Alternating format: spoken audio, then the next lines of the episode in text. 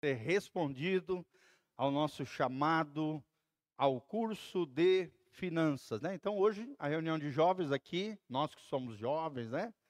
Nossa turminha aqui, graças a Deus, é uma alegria ter você aqui conosco todos os sábados às 19 horas, para não confundir com o horário do culto. Nós marcamos às 19 horas, nós temos o culto de jovens, né? Jovens e adolescentes de 12 anos a 99 anos, tá? Tá liberado. Gente de 99 até 12 anos para estar aqui conosco. É claro que é um culto normal, né, mas com ênfase para eles, mas temas diversos da Bíblia.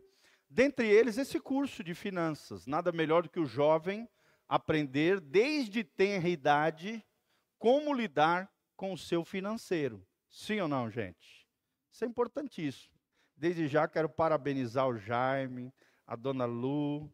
Olha que lindos, né? Cabelinhos brancos estão aqui, sentadinhos, aprendendo. Vamos dar uma salva de palmas para esse povo lindo?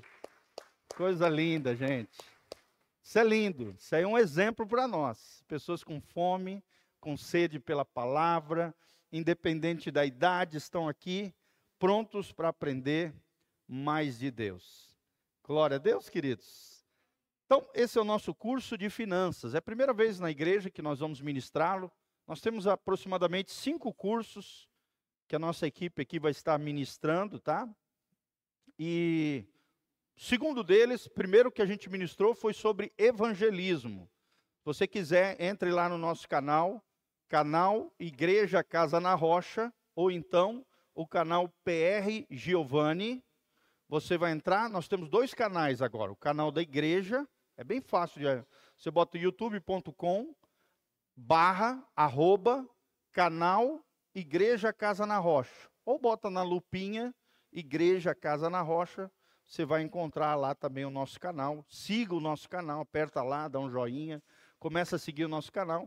Nós estamos passando todas as plataformas de áudio e de vídeo para ter um canal do Pastor Giovanni, que eu já tenho desde 2007 ou 13, eu não me lembro. Acho que é 2013 então nós temos lá mais de 2.700 vídeos, gente. Pregações, ministrações, devocionais, estudos escatológicos, temas diversos.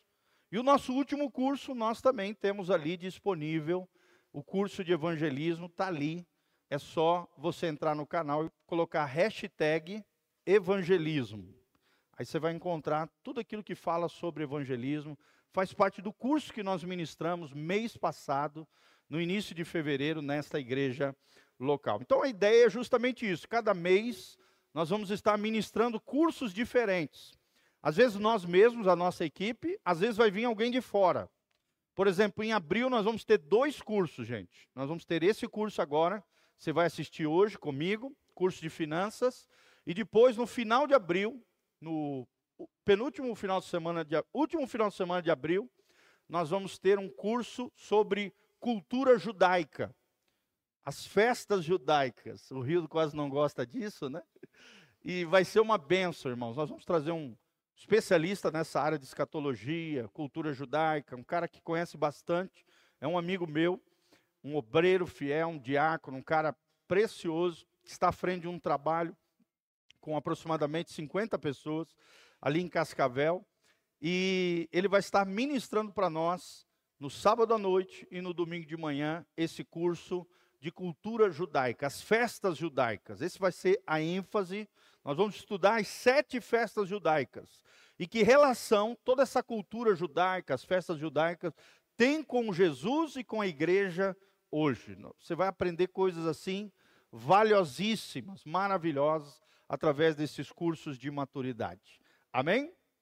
Então, primeiro versículo, eu queria que você abrisse comigo, Lucas 16, 11. Para nós termos uma base bíblica, e você vai ver vários versículos bíblicos daquilo que nós estamos falando. Lucas 16, 11 é o texto-chave de todo o nosso curso de finanças. Aqui eu acho que se resume tudo aquilo que nós vamos abordar, num só versículo.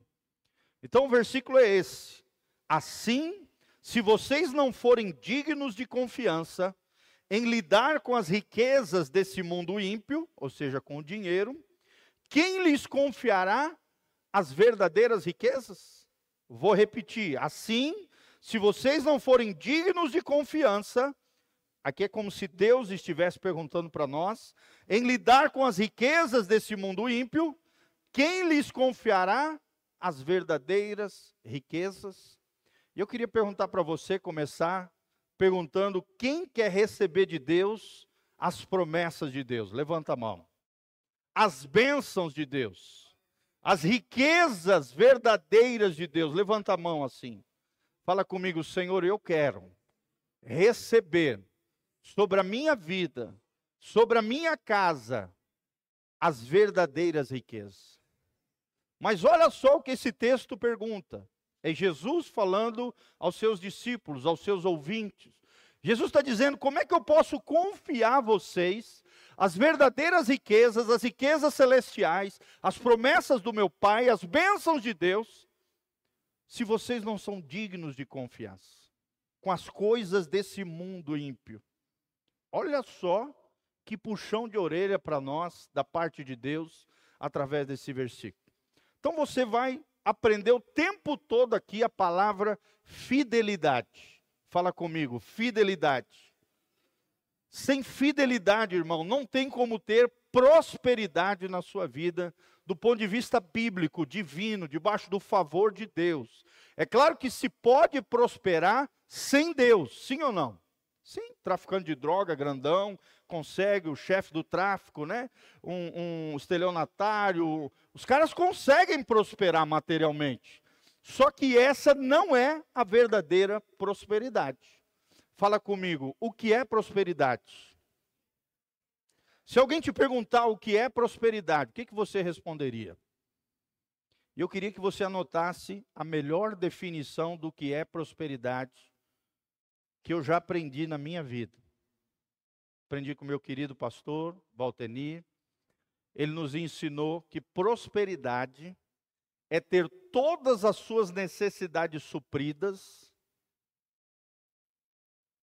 Prosperidade é ter todas as suas necessidades supridas pelo poder de Deus para o cumprimento da sua missão. Toninho, faz favorzinho para mim. Vai lá na lateral e pega os, os. A Beth pega a caneta lá na minha sala, as, os, os negocinhos de caneta que eu esqueci de botar ali. E tu pega os talãozinhos, os, os bloquinhos, para dar para a galera que não tem aonde anotar, tá?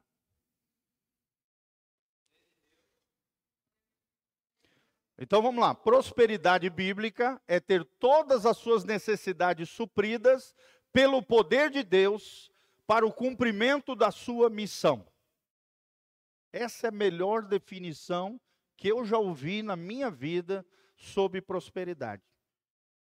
E a prosperidade bíblica você vai aprender é diferente da prosperidade desse mundo. A prosperidade desse mundo o cara até enriquece, mas não tem paz, né? Tem uma vida violenta, às vezes vive fugindo da Receita Federal, vive fugindo da polícia, sim ou não?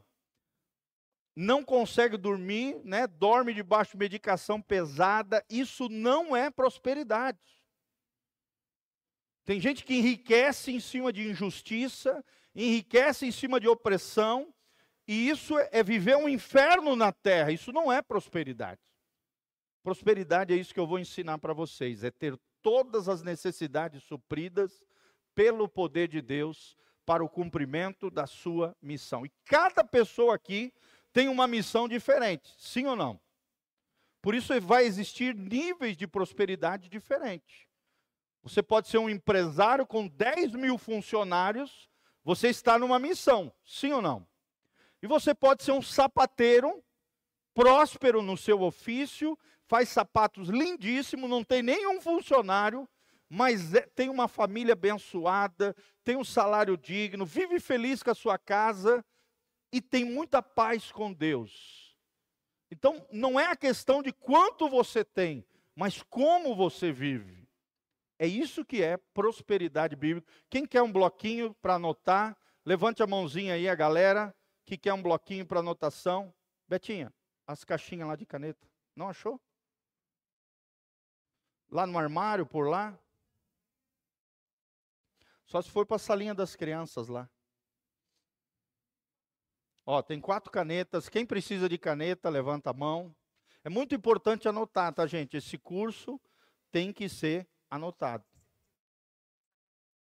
Ah, verdade, verdade. Tá. Então tá. Vamos lá. É. Aí quem tá o casalzinho aí, um anotando já tá bom, tá? Isso.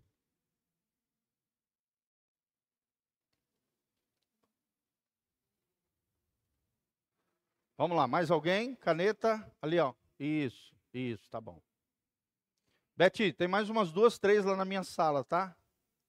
Perto do meu computador lá, acho que tem mais umas duas, três canetas.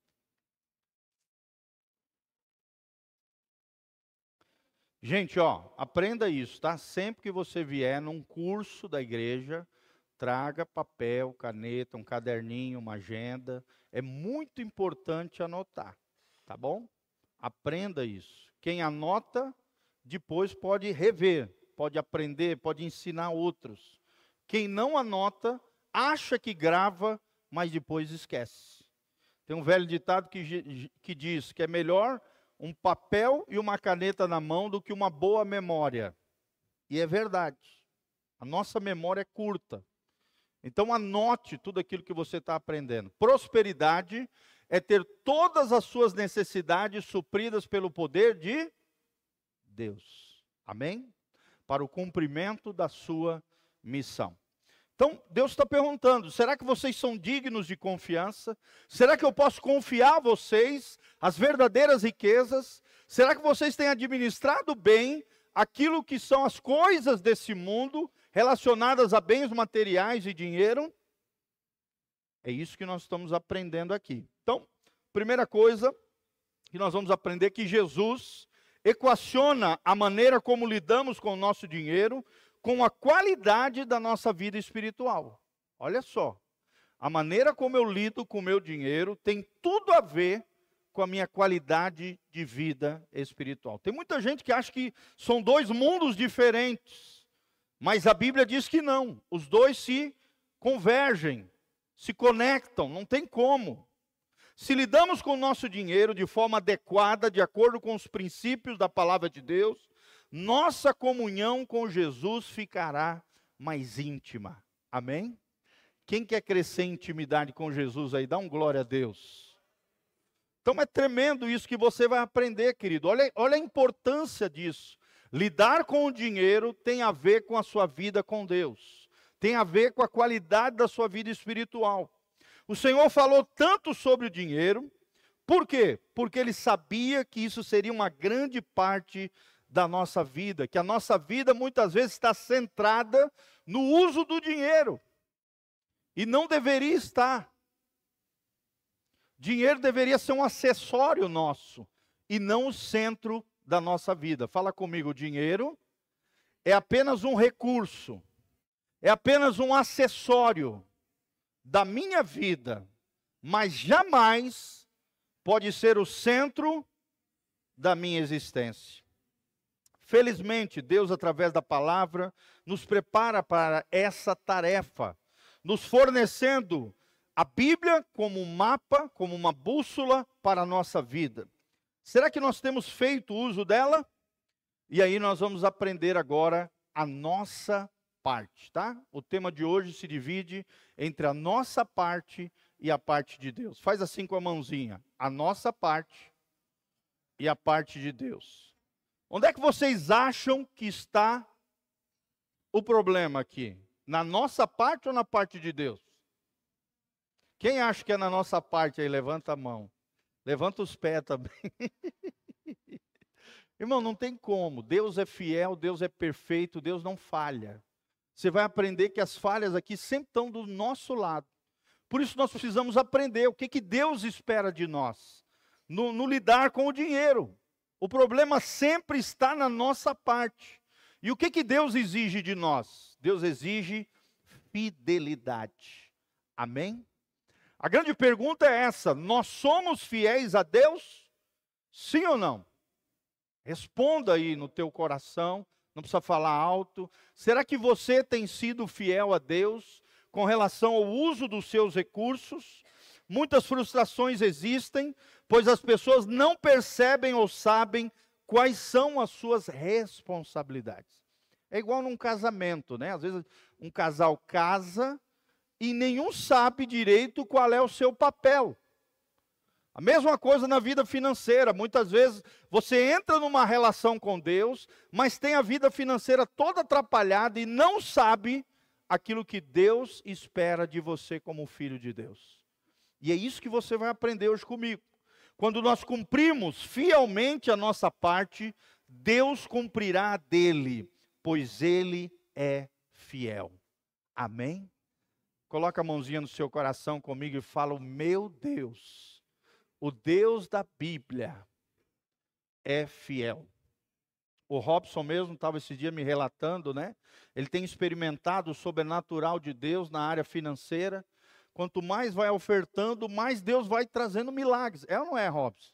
Ele estava me relatando, fiquei super feliz de ouvir os relatos dele, de, de, dessas experiências do sobrenatural de Deus através dos dízimos e das ofertas. É uma coisa impressionante, gente impressionante. Quando você obedece a Deus, Deus te honra, porque a Bíblia diz: Eu honro os que me honram, mas os que me desprezam serão desprezados. E uma maneira de honrarmos a Deus é lidando corretamente na área financeira. Primeiro princípio, a forma como lidamos com o dinheiro impacta a nossa comunhão com o Senhor. Segundo lugar, as posses competem com o Senhor pelo domínio das nossas vidas. Isso acontece demais, gente. O dinheiro o tempo todo está querendo roubar o lugar no teu coração que pertence a quem? A Deus. Você já lidou com uma pessoa dinheirista? Como é terrível, né? Por exemplo, uma pessoa cobicenta, dinheirista, as coisas são mais importantes do que as pessoas. Sim ou não? Sim. Infelizmente. E na Bíblia é o contrário, as pessoas são mais importantes do que as coisas. Então, olha a inversão de valores. E o dinheiro faz isso, ele tenta tomar conta do seu coração. É uma potestade, é um demônio chamado Mamon, que tenta tomar o domínio das nossas vidas e tirar Jesus do centro do nosso coração. Terceiro princípio: muito da vida gira em torno do uso do dinheiro. Sim ou não, irmãos? Eu vou dar um exemplo prático. 57% dos divórcios acontecem por problemas financeiros. Você sabia disso? Isso é uma estimativa, é uma, é uma pesquisa que foi feita. Qual é o índice de divórcio? É, qual é a maior causa de divórcio né, que faz separação entre os casais? 57% relataram que é problemas financeiros. Olha só, gente, que coisa grave isso. Quase dois terços dos problemas de casamento acontecem por causa de dinheiro. E o que é mais importante, o dinheiro ou o casamento? O dinheiro ou a família? Por isso que o casal precisa trabalhar junto, gente para se equilibrar nesse aspecto, não ser gastão demais e também não ser cobicento, avarento demais. Esse equilíbrio é necessário.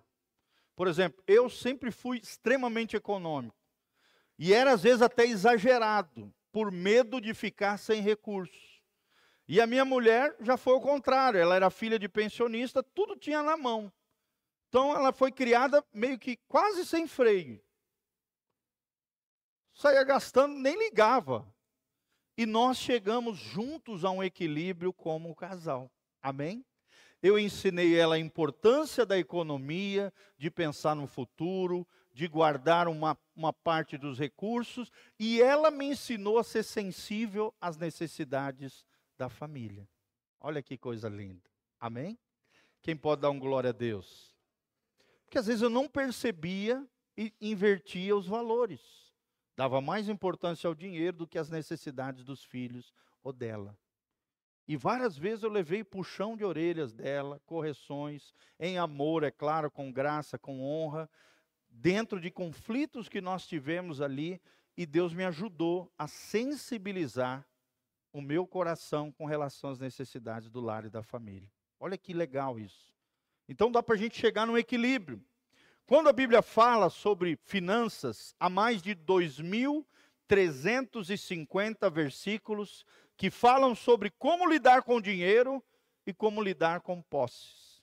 Será que Deus sabia que isso seria um problema no coração humano? Sim ou não, irmãos? Está aí, ó.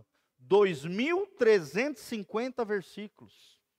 Além do mais, Jesus falou mais sobre o dinheiro do que qualquer outro assunto. Olha só, gente, mais do que idolatria, mais do que imoralidade, mais do que mentira, mais do que outras religiosidades, a coisa que mais Jesus abordou foi questões de dinheiro. Por que será? Porque Jesus sabia que muitas vidas estão centradas aonde? No dinheiro estão escravas de mamon. Precisamos perguntar a nós mesmos por que, que Cristo falou tanto sobre o dinheiro. E a resposta é que o dinheiro é o rival principal de Cristo. Devemos escolher a quem nós serviremos. E você vai aprender que existem dois sistemas econômicos no mundo. Fala comigo, dois sistemas econômicos no mundo. Quais são esses dois sistemas? Né? Hoje se discute muito entre socialismo, capitalismo, aquela brigaiada, aquela confusão. Irmãos, na Bíblia só existe dois sistemas de governo. Não existe socialismo, não existe capitalismo, existe dois sistemas econômicos no mundo, segundo a perspectiva da palavra de Deus. Primeiro, a economia de Deus. Fala comigo, a economia de Deus. À medida como lidamos com o dinheiro da maneira de Deus, temos a oportunidade de entrar no gozo, na alegria de um relacionamento mais íntimo com o Senhor. Infelizmente, essa é uma verdade bíblica que a maioria das pessoas não consegue compreender. E por que, que eles não conseguem compreender, queridos? Porque eles acham que espiritualidade, vida cristã, vida com Deus não tem nada a ver com dinheiro e tem. Nós lemos aqui em Lucas 16, 11. Se vocês não forem fiéis né, no uso das riquezas desse mundo, como é que eu, Jesus, posso confiar para vocês as verdadeiras riquezas? Jesus falou sobre isso, gente? Sim ou não? Está aí, Lucas 16, 11. Como é que eu posso dar aquilo que o meu pai me deu para dar para vocês, se vocês não sabem lidar com uma coisa tão pequena, tão, tão acessório, tão secundário, que é o dinheiro desse mundo iníquo? Então, o segundo tipo de economia é a economia que as pessoas inventam. Fala comigo, economia que as pessoas inventam ao inventarmos meios, fórmulas mirabolantes, né, de lidarmos com o dinheiro, nos frustramos, pois não percebemos quantas responsabilidades são nossas e quantas não são. Ou seja, tem muita gente querendo fazer o papel de Deus e deixando de fazer o seu próprio papel. Sim ou não, irmãos? É isso que, que, que, a gente vê. E, e daí vem todas essas confusões econômicas, todas essas brigaiadas que tem nesse sentido. Será que você encontra dificuldade em reconhecer o direito de propriedade do Senhor sobre todos os seus bens? Eu vou te dar o primeiro bem maior que nós temos, que não pertence a você, pertence ao Senhor. Qual é o bem maior que nós temos, gente? A vida. Exatamente. A vida que você tem é sua? Sim ou não, irmão? Não é sua. A Bíblia diz lá em 1 Samuel, capítulo 2, num dos versículos, se não me engano é o 7 ou 8, é Deus quem dá a vida e Deus é quem toma de volta. É Deus quem faz descer a sepultura e é Deus quem ressuscita dentre os mortos. A sua vida pertence ao Senhor. Por isso que o suicídio é um pecado terrível do ponto de vista de Deus, porque você está tirando uma vida que não é sua. Você está tirando, né, em meio à dor, à angústia, à dificuldade, você está tirando uma vida que acha que é sua, mas não é sua. Pertence a quem? Ao doador da vida que é o Senhor. Você não pode tocar na sua vida. Só Deus pode dizer qual é o momento exato para te recolher dessa terra. Só Ele pode fazer isso. Por isso que nós somos contra o aborto, contra a eutanásia, em hipótese nenhuma. E nós somos pró-vida, porque nós entendemos que somente Deus, que é o autor da vida, o criador da vida, pode retirar desse mundo a vida das pessoas. Amém? Glória a Deus. Quem pode dar um glória a Deus aí? Glória a Deus, é isso aí. O que, que você pode fazer para ser mais convicto no reconhecimento do direito do Senhor de proprietário? Por exemplo, os filhos são, a gente acha que é nosso, né? Ai, meu filho, minha filha. Irmão, não são seus. Pertencem ao Senhor. Estão confiados sob os seus cuidados. Mas os nossos filhos, a Bíblia diz no Salmo 128, são herança do Senhor. Né? Aqui nós temos uma mamãe recente, né, com um filhotinho pequeno. Que graça! Quer dizer, é uma coisa linda, é um presente do céu, é uma herança do Senhor, mas não é nosso, os filhos são do Senhor. Estão sobre os nossos cuidados, nos foram dados zerados. E um dia nós seremos cobrados a maneira como lidamos, fomos mordomos, fomos gestores, cuidadores dos nossos filhos, nós seremos cobrados. Sim ou não, irmãos? Sim. Que benefícios pessoais você espera obter por reconhecer Deus como proprietário de tudo o que você tem? E Deus é maravilhoso, gente. Tudo que nós entregamos para Ele, Ele nos devolve dez vezes melhor. Sim ou não? É o poder da renúncia. Fala comigo, tudo aquilo que eu entrego para o Senhor, Deus me devolve dez vezes mais. Dez vezes melhor. Uma coisa impressionante, é o poder da abnegação, do sacrifício, da entrega. Quanto mais você entrega, mais Deus te devolve melhor do que você entregou. Então, como resultado de não sermos equipados para lidarmos com o dinheiro da maneira bíblica, muitos cristãos têm atitudes erradas com relação às posses. Isso faz com que eles tomem decisões financeiras erradas e sofram dolorosas consequências. Sim ou não, gente? Um exemplo: quem compra demais vai ter dores desnecessárias, gente? Sim ou não? Aquela pessoa destrambelhada que sai comprando tudo, né? Sai igual um louco ou louca. E quem tem mais dificuldade nesse aspecto são as mulheres, sim ou não? Sim, você pode ver na cidade aqui, quantas lojas tem feminina e quantas masculina? Calcula quantas lojas femininas tem, quantas masculinas. Por quê? Porque as mulheres têm mais, como elas são mais emocionais, mais atraídas ali, elas têm maior dificuldade nesse aspecto. Mas eu já vi também muito homem destrambelhado, consumista, sem freio. E isso vai trazer dores terríveis. Oséias 4:6.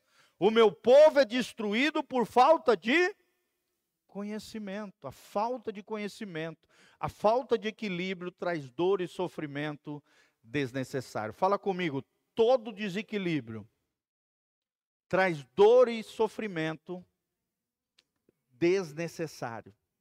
Repita comigo novamente para você memorizar. Todo desequilíbrio traz dor e sofrimento desnecessário. Seja desequilíbrio emocional, seja desequilíbrio financeiro, seja desequilíbrio espiritual. Será que existe desequilíbrio espiritual? Sim, irmãos. Tem uns crentes aí que, olha, a coisa é feia, hein? Tem um amigo meu que fala assim para mim, o Marcelinho, né? O Caprioli conhece. Ele olha para mim e fala assim: Deus tem cada filho, meu Deus. E realmente tem, tem uns irmãozinhos estranhos, desequilibrados espiritualmente, desequilibrados materialmente. desequilibrados emocionalmente, fisicamente. Todo desequilíbrio traz dor e sofrimento desnecessário. Vamos ver se você está atento aqui. Quem quer dor e sofrimento, levanta a mão. Ó, oh, você está atento, hein? Glória a Deus. Sempre tem um desatento, né? Ai, meu Deus. Então, se nós não queremos dor e sofrimento desnecessário, ou seja, não era para existir, não era para se ter, não tenha desequilíbrio na sua vida, irmãos. Esse, ó, gente, essa palavra é poderosa no nosso coração. Eu aprendi há uns 20 anos atrás, eu nunca mais me esqueci dessa frase. 18 anos atrás eu aprendi. Toda dor, todo desequilíbrio gera dor e sofrimento desnecessário. É o que nós estamos tentando criar aqui nessa comunidade. Uma comunidade equilibrada, uma comunidade centrada na palavra, uma comunidade que tem Jesus como centro. Uma comunidade que investe no ensino, que investe no conhecimento. Porque a gente sabe que através do conhecimento o povo de Deus não vai perecer, sofrer. E a gente fica muito feliz de saber que estamos no caminho certo. Amém? Você pode dar glória a Deus aí? Aleluia. Outro texto importante, Mateus 6, 24. Vocês podem ver que tudo aquilo que a gente está falando está baseado na palavra de Deus. Não é uma coisa que o pastor Giovanni inventou, não é uma coisa que nós estamos aqui contando uma historinha da carochinha. Não! É palavra de Deus. É outra coisa que eu aprendi. Só a palavra de Deus pode transformar você.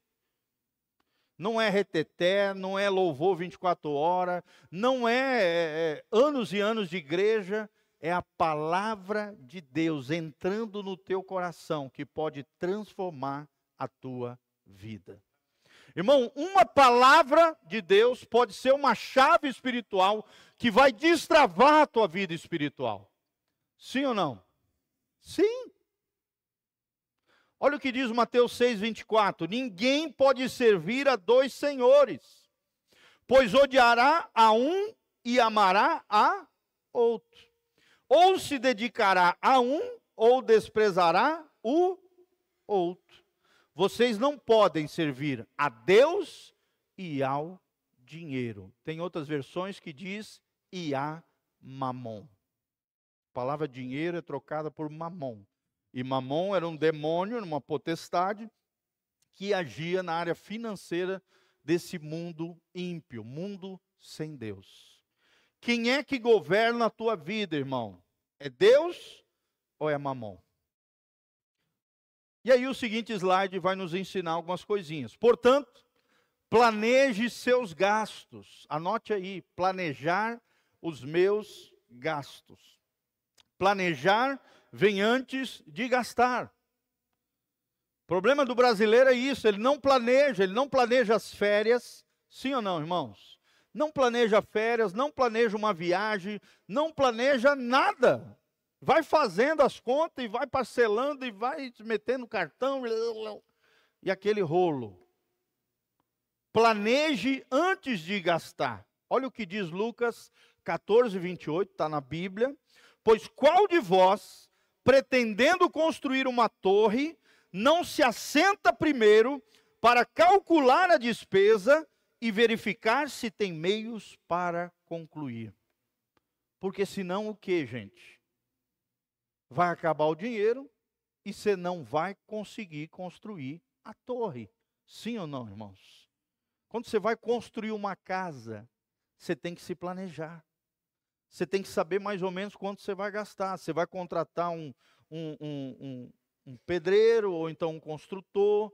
Você tem que ter uma ideia. É claro que sempre surpreende a gente, gasta um pouco mais. Sim ou não? Quem já construiu aqui sabe o que eu estou falando. Sempre gasta um pouco mais, de 20% a 30% a mais. Agora imagina se você não planejar. Você vai passar vergonha. E Deus não quer que você passe vergonha, gente. Se tem uma coisa que Deus não quer que a gente passe, é vergonha. Sim ou não? Sim, Deus não quer. Mas o meu povo perece porque lhe falta conhecimento. Planeje, meu irmão, nem que demore anos, mas vai fazendo de acordo com as suas necessidades. Por exemplo, nós reformamos a nossa casa. Compramos uma casa básica num bairro legal. E aí nós fomos reformando, nós demoramos 13 anos para reformar a casa. Não foi fácil, nós não somos ricos. Tivemos que fazer em várias etapas fizemos um projeto de como a gente queria a casa e fomos fazendo pedaço por pedaço e ainda não acabamos. Porque já viu, mulher nunca acaba a reforma. Sofia, todo ano ela inventa alguma coisa. 13 anos já. A última coisa que nós fizemos foi recente, esse tempo atrás, aí juntamos um dinheirinho, economizamos e colocamos uma, um pergoladozinho na lateral da casa. Ficou uma graça. Uma gracinha, estava até contando para a Lu, né? Uma graça, gente. Então, toda hora está inventando alguma coisa. Aí eu falo, calma, vamos planejar. Aí, todo ano a gente faz uma coisinha dentro das nossas possibilidades.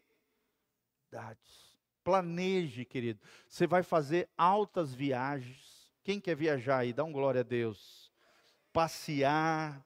Irmão, você pode qualquer coisa se você planejar.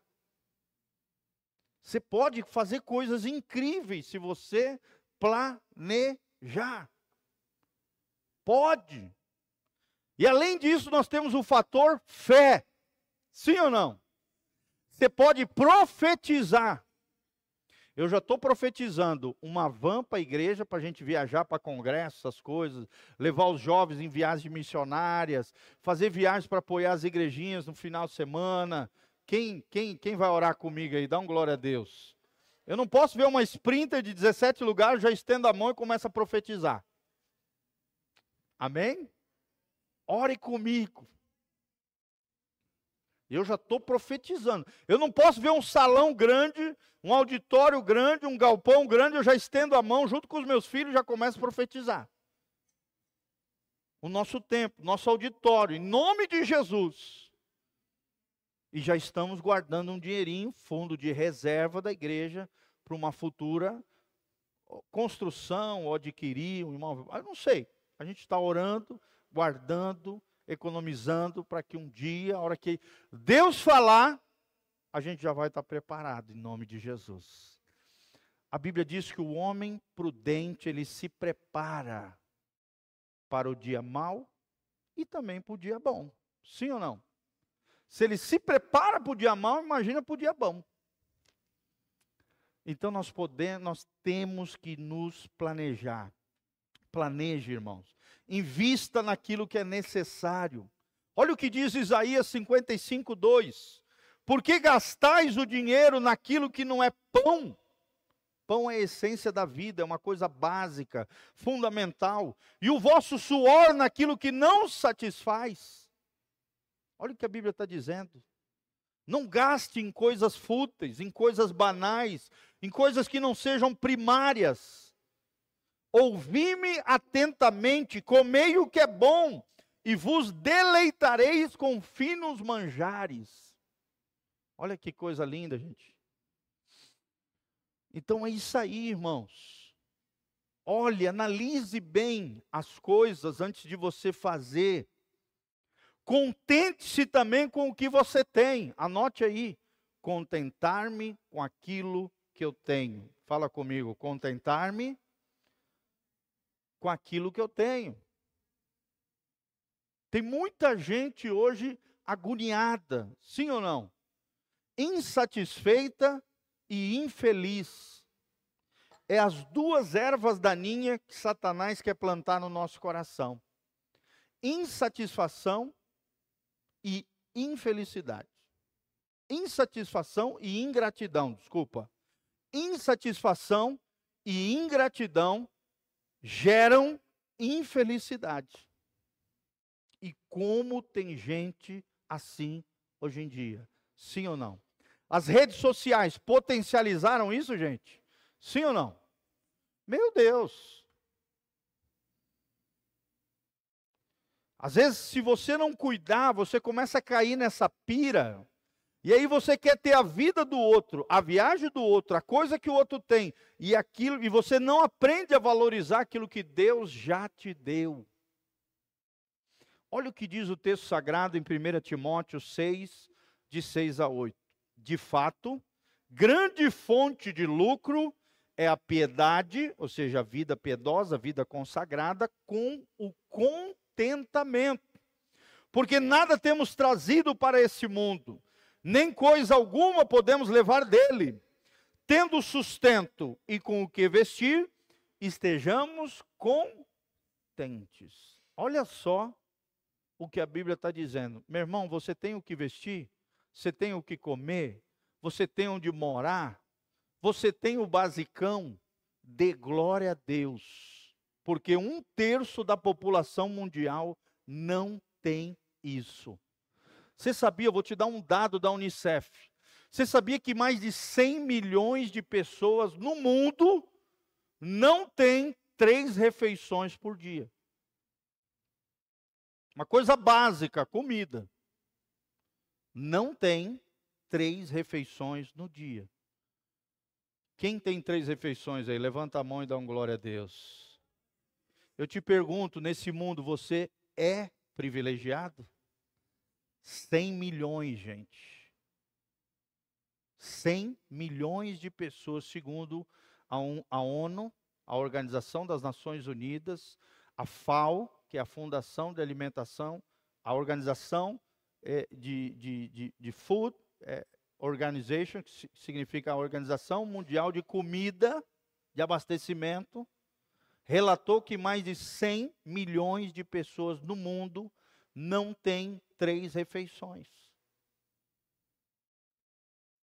Coloca a mãozinha no seu coração, fala: graças a Deus, eu sou privilegiado. E muitas vezes você fica reclamando, murmurando, acha que aquilo que você tem é pouco. Por quê? Porque o diabo, o demônio, Satanás, o tempo todo gera no seu coração insatisfação e ingratidão. Insatisfação crônica. Que aquilo que você tem não presta, o que o outro tem é que é bom. Aí vem a cobiça, aí vem a inveja, Aí vem a avareza, que é o apego excessivo a bens materiais. Inveja é querer aquilo que o outro tem. Isso é cobiça. Inveja é achar que aquilo que o outro tem, ele não merecia. Quem merece sou eu. Inveja. Vou repetir: avareza é apego excessivo a bens materiais. Cobiça é desejar aquilo que o outro tem. E inveja é achar que aquilo que o outro tem, ele não merece. Quem merece é você. Olha essas mazelas, essas desgraças que Satanás promove no nosso coração. Quando você tem insatisfação e ingratidão. Insatisfação e ingratidão gera o quê? Infelicidade. Fala comigo. Insatisfação e ingratidão são geradores da infelicidade. E eu te pergunto hoje no mundo, tem mais pessoas felizes ou infelizes? Felizes ou infelizes? Quem acha que é infeliz, levanta a mão. Quem não é você, tá? Quem acha que no mundo hoje tem mais pessoas infelizes do que felizes, levanta a mão. Sem dúvida nenhuma, irmãos muito mais gente infeliz. Por quê? Porque cai nessa pira da inveja, da cobiça e da ava. É como se você, eu vou te ilustrar, é como se você entrasse numa numa montanha russa e ficasse girando nessa montanha russa igual um besta, sem sair de dentro dela jamais. Você vai ficar girando, girando, girando, girando, igual um, um besta, caindo na insatisfação, na ingratidão e vivendo uma vida infeliz. Vira para o irmão que está do seu lado e fala: sai dessa, meu irmão. Sai fora. Agora deixa eu fazer outra pergunta para vocês, baseado nesse texto bíblico. Qual é o padrão de vida de Jesus de Nazaré? Começa com a letra S. Bem alto, bem alto. Simplicidade. Fala comigo, o padrão de Jesus é a simplicidade. Amém? A Bíblia fala isso. Jesus viveu esse padrão, gente. Jesus não vivia com ostentação, Jesus não vivia com luxo.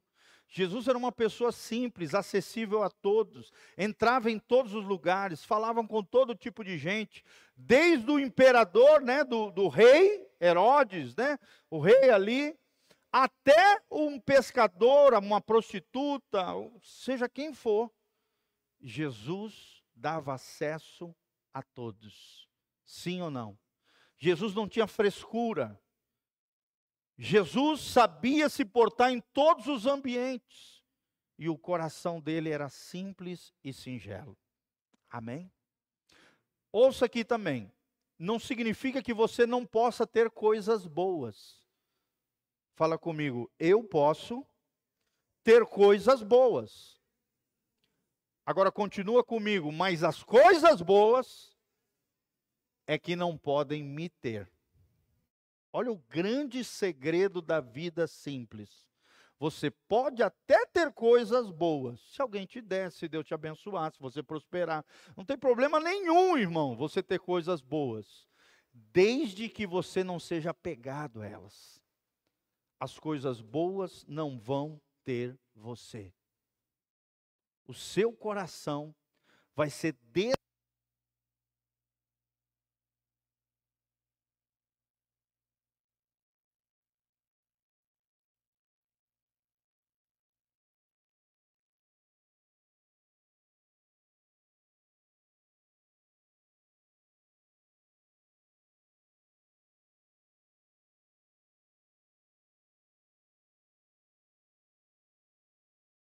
som, som. Amém, gente? Glória a Deus. Fala comigo, eu posso ter coisas boas, mas as coisas boas não podem me ter. Glória a Deus. Amém? Nós vamos dar um intervalinho agora de 10 minutinhos para você ir no banheiro, tomar uma água, tem um cafezinho ali, umas bolachinhas, e depois nós regressamos aqui para a gente fazer o fechamento. Quem tem sido abençoado aí? Dá um glória a Deus. Aleluia! Ó, tudo isso está sendo gravado, tá? Depois nós vamos disponibilizar para vocês também na internet. Tá joia? Você pode mandar. Vamos lá, gente. Então, último texto que nós lemos: ninguém pode servir a dois senhores, pois odiará um e amará o outro, e se dedicará a um e desprezará o outro. Vocês não podem servir a Deus e ao mesmo tempo ao dinheiro. Último tema que falamos, né? Portanto, planeje seus gastos, planejar vem antes de gastar. E falamos que investir, invista naquilo que é necessário. Vamos lá então. Outra coisa muito importante e o último tema que nós abordamos é contente-se com aquilo que você tem. Isso é um conceito cristão baseado em 1 Timóteo 6, é, 6 a 8, que se chama contentamento. Fala comigo, contentamento. É o contrário da insatisfação. Então, você pode viver debaixo de uma insatisfação crônica que vai gerar ingratidão e vai promover a infelicidade. Fala comigo, ingratidão, insatisfação geram infelicidade. E o contrário também é verdadeiro. A satisfação em Deus e a gratidão a Deus é a chave da felicidade. Vamos falar junto? A satisfação em Deus e a gratidão a Deus é a chave da felicidade.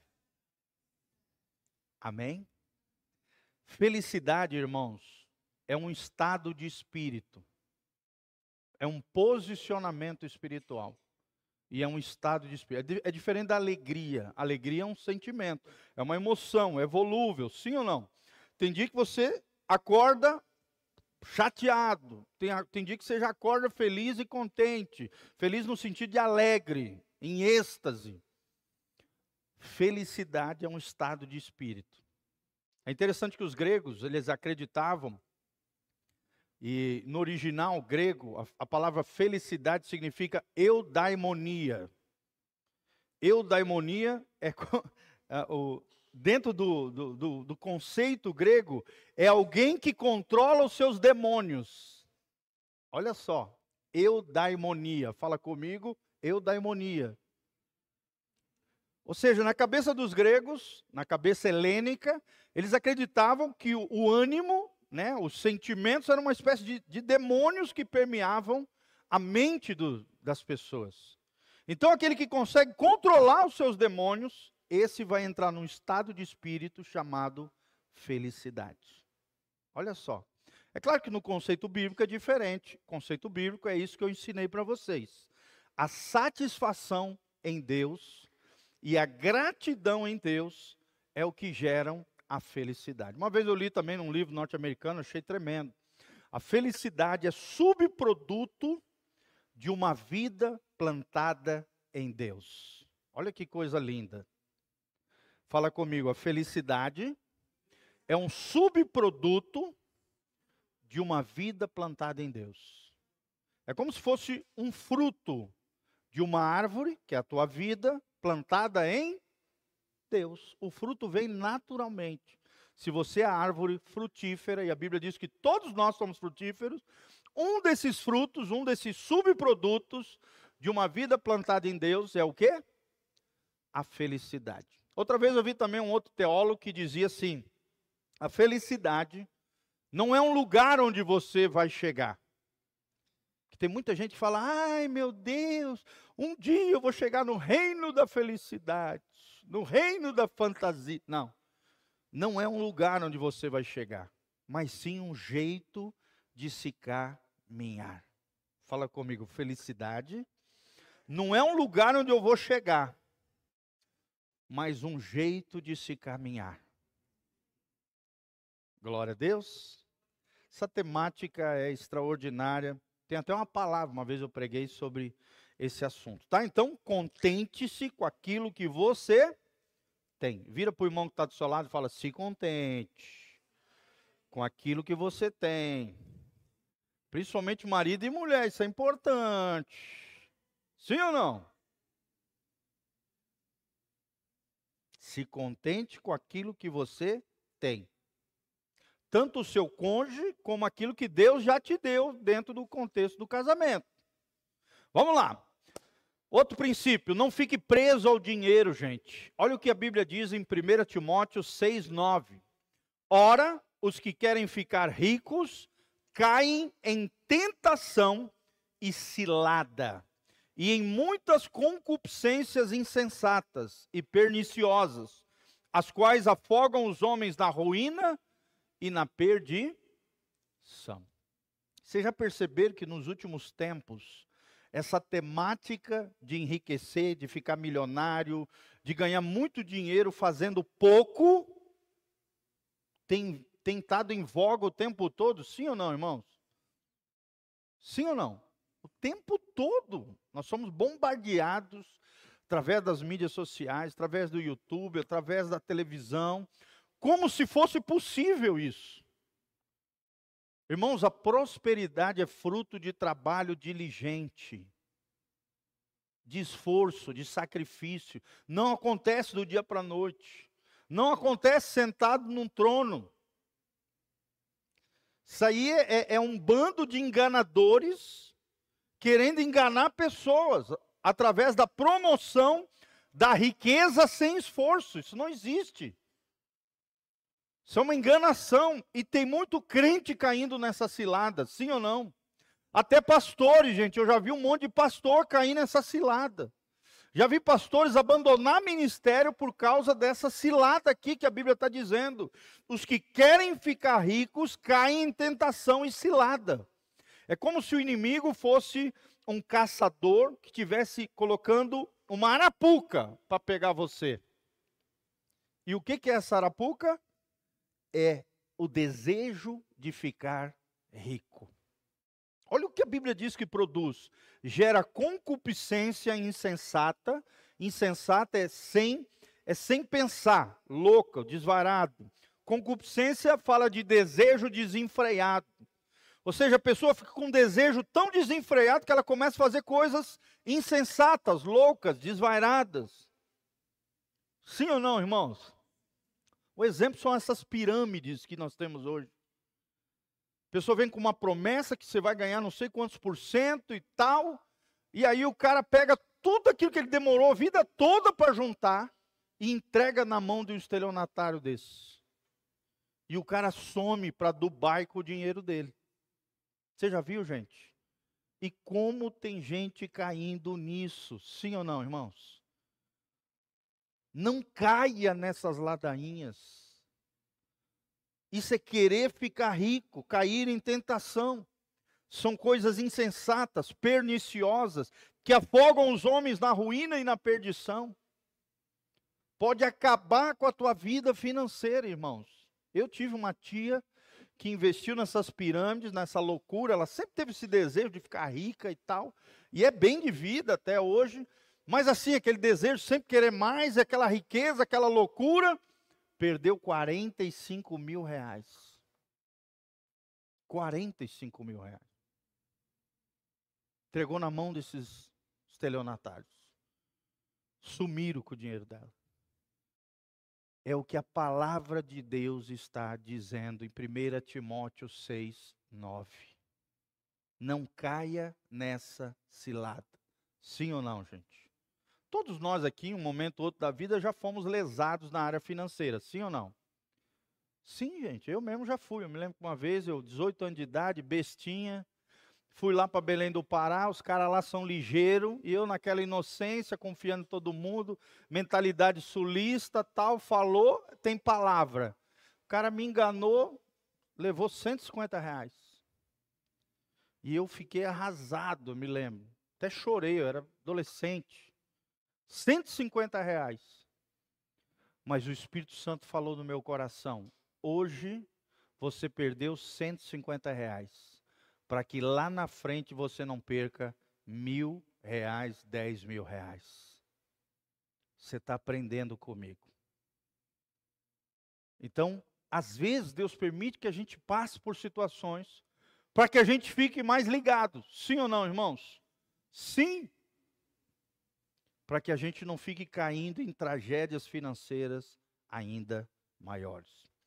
Olha o que diz o versículo 10 desse mesmo texto, 1 Timóteo 6, 10. Porque o amor ao dinheiro é a raiz de todos os males.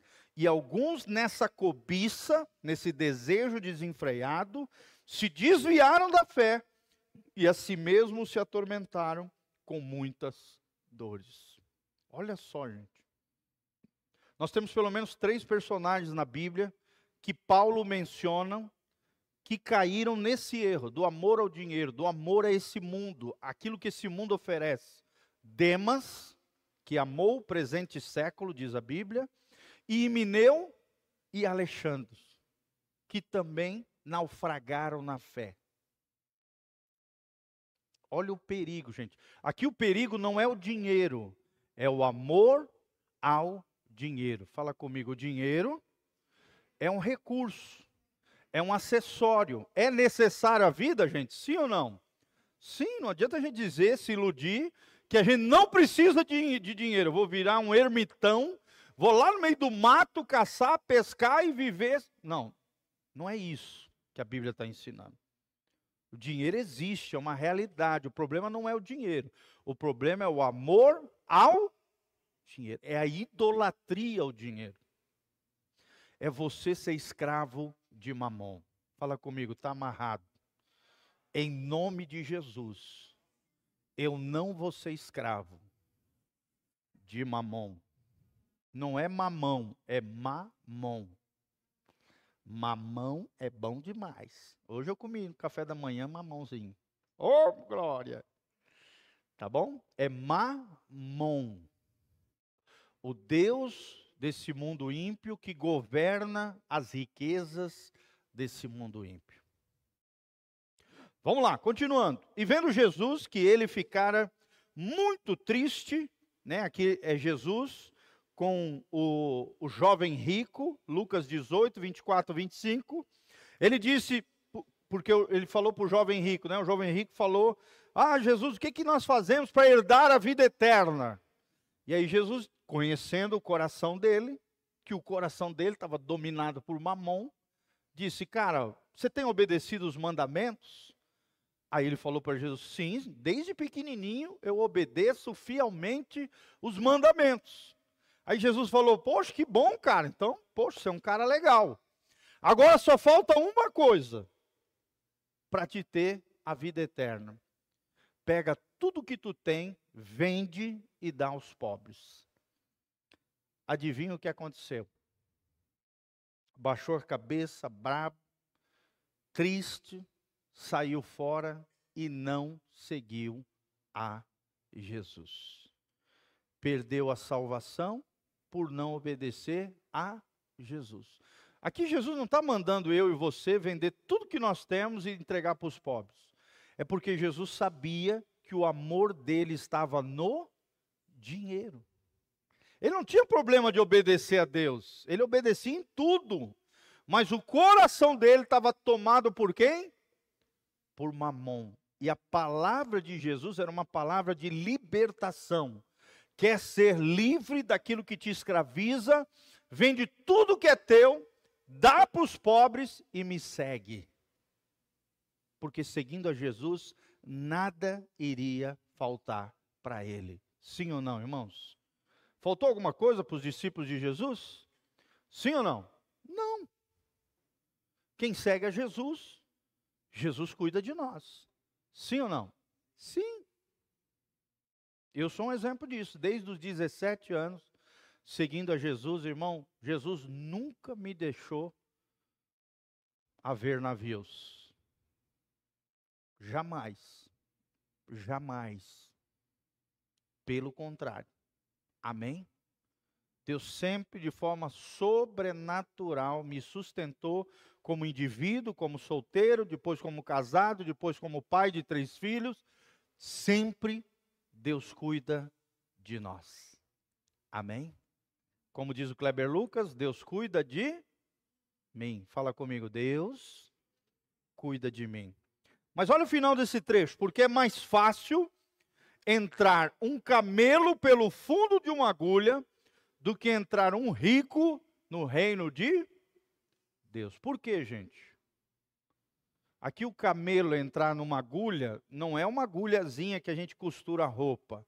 Era um buraco pequeno que tinha no muro de Jerusalém, que um camelo podia passar, mas ele não podia passar em pé. Ele tinha que passar rastejando, ajoelhado por esse buraco para poder entrar do outro lado do muro. Ou seja, Jesus estava dizendo: é possível passar, mas com dificuldade. Como é difícil encontrar um rico que vai entrar no reino de Deus. Por quê, gente? Porque, infelizmente, a maioria dos ricos amam mais o dinheiro do que a Deus. Sim ou não, irmãos? Sim. E tem muitas pessoas simples, humildes, pobres, que também amam mais o dinheiro que a Deus, gente. Sim ou não? Sim. Não é uma questão de quanto eu tenho, mas sim de quem me tem. Fala comigo, não é uma questão de quanto eu tenho, mas de quem me tem. É Jesus quem te tem? Ou é Mamon que governa você? Essa é a chave espiritual.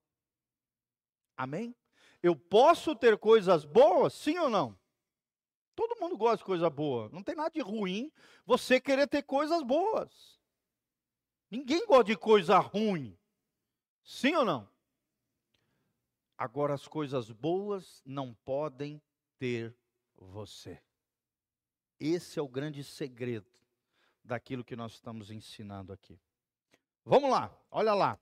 A Bíblia identifica que a busca insaciável e avarenta pelas riquezas é igual à idolatria.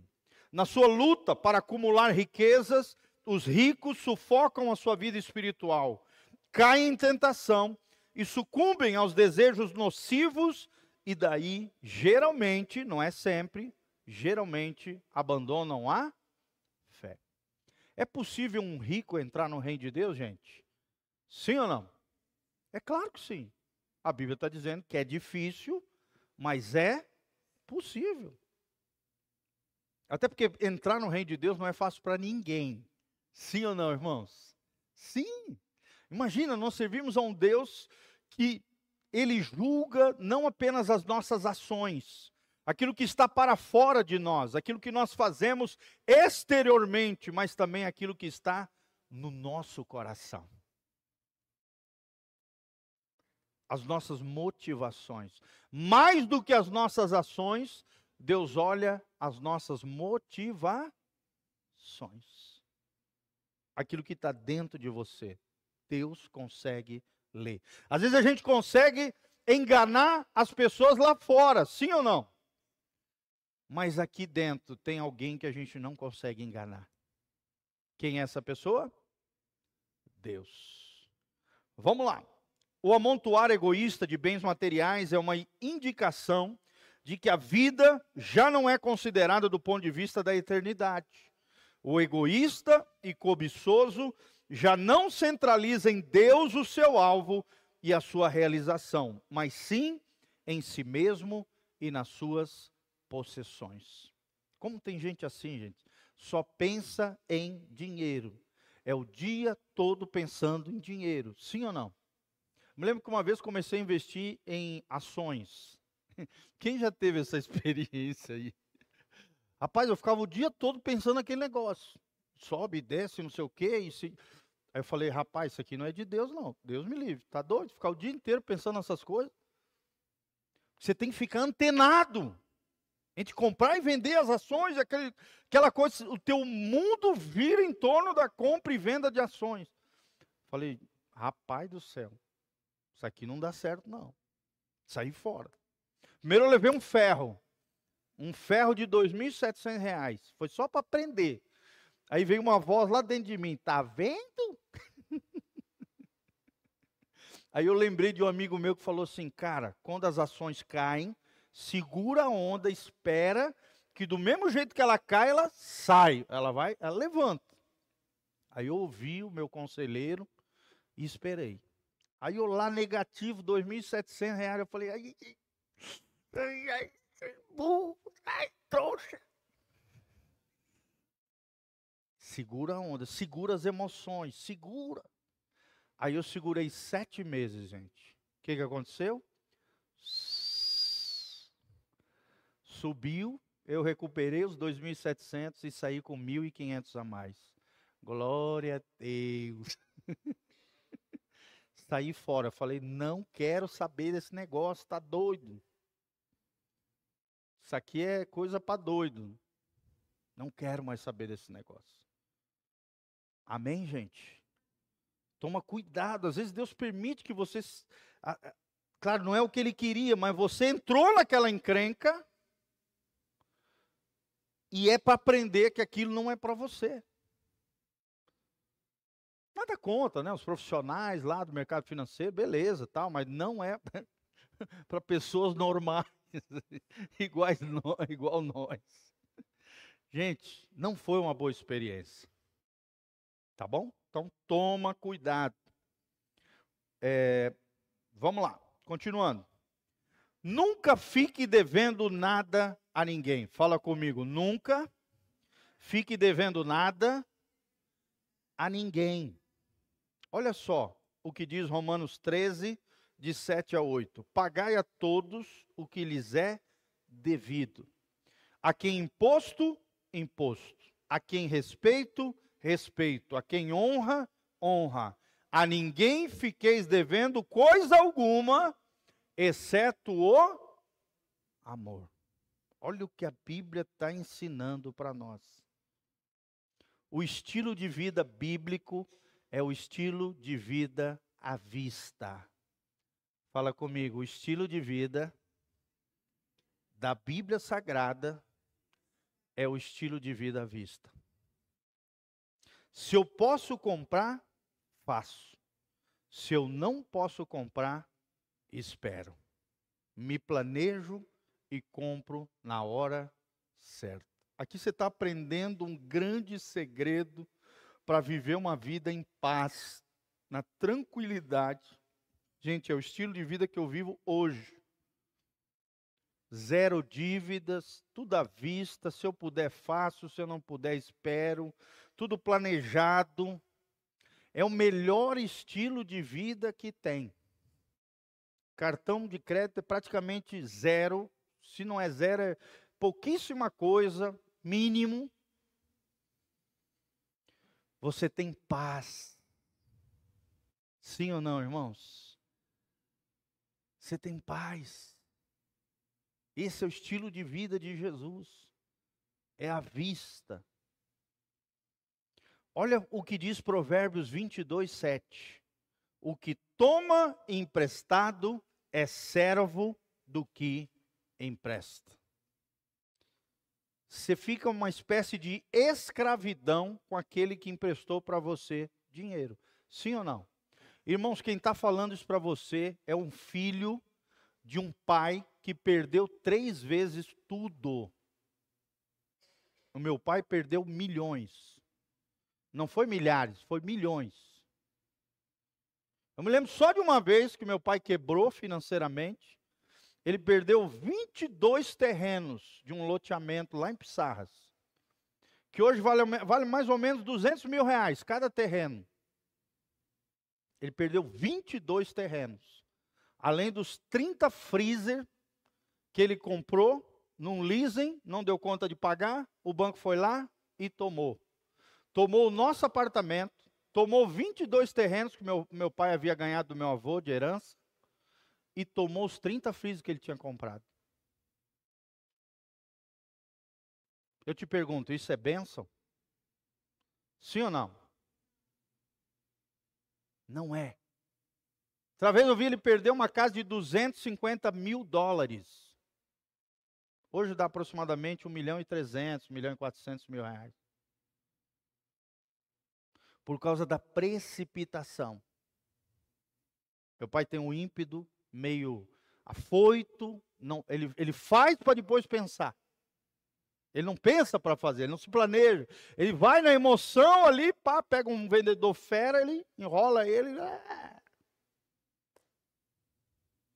Ou tem aquela mentalidade positiva, exagerada, idealista. Não, eu vou fazer, tudo vai dar certo. É. Não se planeja, não pensa nos prós, no contra três vezes quebrou e perdeu tudo. Teve uma vez que eu me lembro que a gente teve que viver de favor na casa da minha avó, que nem dinheiro de comida tinha. Minha avó teve que sustentar a gente.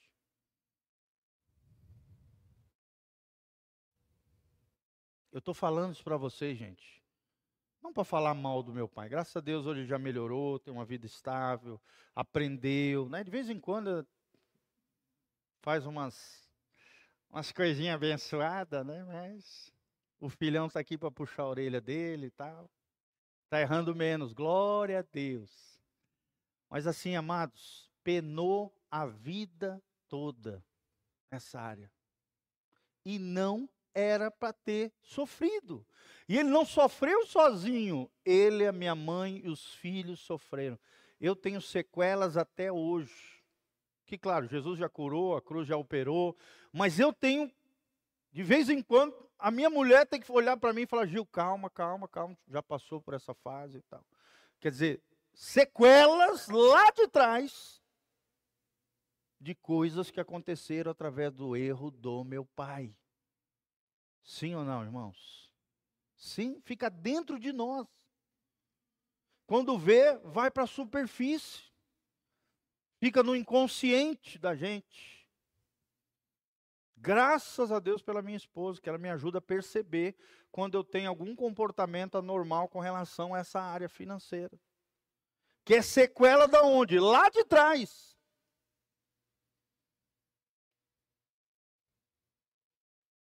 Deus não quer isso para você. Daí a importância desse curso para cada um de nós. Amém? Fala comigo, o meu erro não afeta só a minha vida, afeta todas as pessoas que são ligadas emocionalmente a mim. Aprenda isso que eu estou te ensinando. Uma decisão errada tua pode trazer dor e sofrimento não só para você, para todas as pessoas que são ligadas emocionalmente à sua vida. Sim ou não, irmãos? Quem já sofreu alguma coisa por consequência de erro de outras pessoas? Todos nós. Quem toma emprestado é servo daquele que empresta. Amém? Não estou dizendo que alguns tipos de financiamento não sejam bons. Por exemplo, financiamento de casa é bom? Sim ou não? Se puder comprar à vista, melhor ainda, glória a Deus. Mas nem todo mundo tem essa condição. Mas saiba que enquanto você não terminar a última parcela desse financiamento, a casa não é sua, meu irmão. A casa pertence a quem? Ao banco. Fica três meses sem pagar para te ver.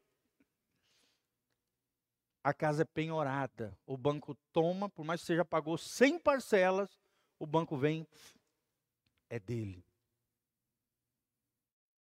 Fique escravo de quem empresta. Sim ou não, irmãos? Sim. Vamos lá, continuando. O cristão não deve deixar também de pagar as suas dívidas. Isso não significa que é proibido tomar emprestado do próximo, só em caso de necessidade grave. Por outro lado, a palavra de Deus reprova o ato de contrair dívidas por coisas desnecessárias, bem como ficar indiferente quanto ao resgate delas. Quer dizer, o cara vai lá, compra, dá um cheque e deixa o cheque sem fundo, não paga, não dá as caras para o credor. Isso é errado.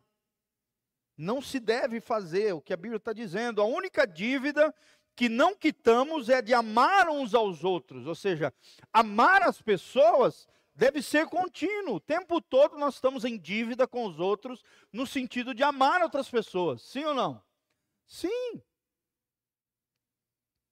Mas com relação a bens materiais, se você contrair uma dívida, vai lá com o seu credor, da qual você é escravo, até terminar de pagar a dívida, você o nome seu, o nome da sua família, o nome de Jesus está empenhorado com aquela dívida. Sim ou não, irmãos? Sim. Você já ouviu? Ah, família tal. Ah, família de caloteiro. Não é só o teu nome que vai para a latrina, é o nome da sua família. Sim, e a gente precisa pensar nisso. Quais são os obstáculos à prosperidade? De forma bem rapidinha, anota aí. Quais são os obstáculos, ou seja, o que, que me impede de prosperar? Primeiro deles, a infidelidade nos dízimos e nas ofertas. Gente, isso aqui, vocês terem uma ideia de uma igreja local, apenas de 30 a no máximo 40% dos irmãos são fiéis nos dízimos e nas ofertas. O que, é o dízimo? É a décima parte daquilo que é o meu rendimento, daquilo que Deus me abençoou. Então eu entrego na casa do Senhor como gratidão, como adoração, como reconhecimento que Deus é o meu provedor, para que não falte nada na casa de Deus. Toda essa estrutura que vocês estão vendo é sustentada através dos dízimos e das ofertas dízimos e ofertas. Olha aí, ó, luz do ar, aqui a iluminação, ó, tá, tem uma queimada aqui, eu vou ter que trocar. Projetor, tive que trocar. Tudo isso aqui é recurso de dízimo e ofertas. Teclado novo, nós compramos, R$ 4.680. É dízimo e oferta. Seja fiel nisso. Outra coisa, outro obstáculo à prosperidade, a falta de fé na área financeira. A pessoa não tem fé, ela não acredita que Deus pode agir na área financeira dela. Incrédulo, não, nós não podemos ser assim. Terceiro obstáculo à prosperidade, a ação demoníaca retendo dinheiro, impedindo, bloqueando, né, atrapalhando a chegada de recursos. Aí nós temos que orar pedindo que Deus envie os seus anjos. Irmãos, você tem anjos ministradores a serviço daqueles que vão herdar o reino dos céus. Lê lá, Hebreus 1,14 fala sobre isso. Acaso não sabeis que os anjos do Senhor são labaredas de fogo e que são ministros, servos daqueles que vão herdar a salvação? Hebreus 1, 12 fala que nós temos anjos à nossa disposição para liberar causas na justiça, aposentadorias, pensões, enviar clientes, ampliar negócios. Os anjos do Senhor estão à disposição para servir você. Amém? Nós vamos fazer um curso só sobre anjos. Quem quer aprender sobre os anjos? Dá glória a Deus. Amém? Nós vamos aprender sobre os anjos, sobre Satanás, sobre os demônios e sobre os anjos. É tremendo, dá para fazer um curso extraordinário, tem muita coisa para falar. Mas resumidamente é isso aqui: ore pedindo a Deus que envie um anjo a seu favor naquela situação financeira que você precisa. Quarto motivo, quarto obstáculo à prosperidade, motivações erradas. É aquela pessoa que usa o dinheiro para barganhar com Deus. Não funciona. O dinheiro tem que ser uma expressão do teu coração, da tua adoração, da tua gratidão, e não uma barganha com Deus. Outro motivo, outro obstáculo à prosperidade, não ofertar com amor, alegria e fé. Tem aquelas pessoas, né, que quando vão ofertar, ofertam como se estivesse morrendo. Não é assim. Tem que ser com alegria, tem que ser com fé, tem que ser crendo. Isso é tremendo, gente. Quando você aprende esse princípio, é extraordinário, é maravilhoso. Amém? E eu tenho autoridade para falar sobre isso, gente. Cerca de 20 a 25% do meu rendimento está na casa do Senhor. Está em obras missionárias, está na vida de pastores, está na casa do Senhor. De 20 a 25%. E uma vez eu recebi uma palavra de um homem de Deus lá dos Estados Unidos. Ele disse que vai chegar um dia na minha vida que eu vou viver com 10% e 90% vai para o reino de Deus. Glória a Deus. Amém? Quem crê nessas coisas aí, dá um glória a Deus. Vou te dar um exemplo de um cara que vive isso. O dono da Colgate Palmolive. Quem já usou aquelas pastas de dentro da Colgate? Ele é um dos homens mais ricos do mundo. Não que eu me compare a ele, é claro, né, gente? Óbvio. Sou um pastor, né? A gente sempre tem os contrastes. Mas assim, esse cara vive com 10% da renda dele, do saldo que ele recebe como céu, como presidente da Colgate Palmolive no mundo todo, é uma multinacional, e 90% do rendimento dele vai para a obra de Deus, para a obra, diversas obras missionárias. Glória a Deus. Deus pode te levar a isso. É um nível de fé. É um nível extraordinário de Deus. Os meus pais vivem com cerca de 60% do rendimento deles. De 30% a 40% eles colocam na obra de Deus. Uma vez eu vi o meu pai, já restaurado né, na área financeira, glória a Deus, amém? eu falei lá do passado, tá? Mas já restaurado, uma vez eu vi meu pai entregando 67 mil reais no caixa da igreja. 67 mil. Já vi ele entregar três carros na obra do Senhor. Esses dias, esse tempo mesmo, ele entregou um carro de uns 37 mil reais. Entregou na igreja dele. A igreja dele estava passando por dificuldade. Ele foi lá, entregou a chave do carro, que ele tinha recebido num, num um dos negócios dele lá. Deus faz essas coisas, gente. É tremendo isso. Outro obstáculo à prosperidade é a falta de justiça, misericórdia e fé. Está lá em Mateus 23, 23. Jesus puxa a orelha dos fariseus, dos escribas, dos, dos herodianos. Por quê? Porque eles eram fiéis no dízimo do hortelã, do cominho, do não sei o quê, de várias coisas ali, mas pecavam no cuidado com as pessoas, na justiça e na misericórdia, eles faziam falcatrua, enganos com as pessoas e eram fiéis nos dízimos nas ofertas. Não adianta ser fiel no dízimo na oferta e fazer falcatrua, engano, injustiça, não ter misericórdia com as pessoas. Jesus puxa a orelha, fala: olha, continue dizimando e ofertando, mas não esqueça da justiça, da misericórdia para com as pessoas. Quer dizer, são duas, são coisas que caminham lado a lado. Não adianta ficar enganando, lesando os outros, fazendo coisas ilícitas, erradas, e aí vem na igreja entregar meu dízimo como uma espécie de é, é, purificação da minha consciência. Não é assim que funciona. Amém? Tem muita gente que faz isso. Tem muita gente que faz isso. Inclusive traficantes de drogas, criminosos que fazem isso. Tentam compensar de outra maneira. Vamos lá. Relacionamentos errados né, com a esposa acaba bloqueando a bênção de Deus. Pecados não confessados e não abandonados também são impedimentos à prosperidade. Ter provocado a ira de Deus, ele retira sua graça, né? Começa a murmurar, a fofocar, a falar mal dos outros. Deus acaba tirando a bênção dele, o favor dele na área financeira, tá bom? E aí, Salmo 119, olha o que diz o salmista. Será que a palavra de Deus fala sobre essa questão financeira?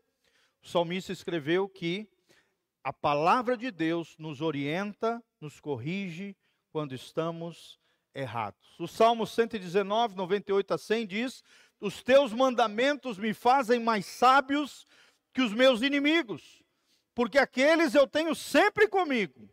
Compreendo mais do que todos os meus mestres, porque medito nos teus testemunhos.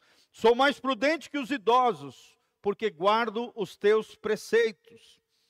Então, administre bem o dinheiro. Fala comigo, administre bem o dinheiro.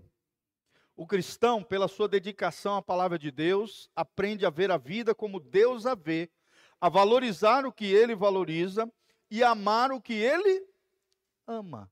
Fala comigo, valorizar o que Deus valoriza e amar o que Deus ama. Então passamos a viver em sintonia com Deus, com os pensamentos de Deus. Guardamos os preceitos de Deus e temos a mente de Cristo. Isso significa conhecer a sua vontade e o seu plano e propósito redentor para as nossas vidas. Significa avaliar e considerar as coisas da maneira que Deus lhe atribui, amar o que ele ama e detestar o que ele detesta. Fala comigo, amar o que Deus ama e detestar o que Deus detesta. Amém? Aquilo que é ilícito, ilegal, errado, Deus ama? Sim ou não? Não. Então o cristão deve fazer? Sim ou não? Não. Não. Então faça todo o correto dentro do possível e o impossível entrega nas mãos de quem? De Deus. Significa entender que a santidade de Deus e a malignidade do pecado, da idolatria através do dinheiro é uma porcaria. Não faça isso. Essa é a nossa parte. Amém? Olha o que diz Calvino aqui. A mente do homem é como um depósito de idolatria e de superstição. De modo que, se o homem confiar em sua própria mente, é certo que ele abandonará Deus e inventará um ídolo, segundo a sua própria razão.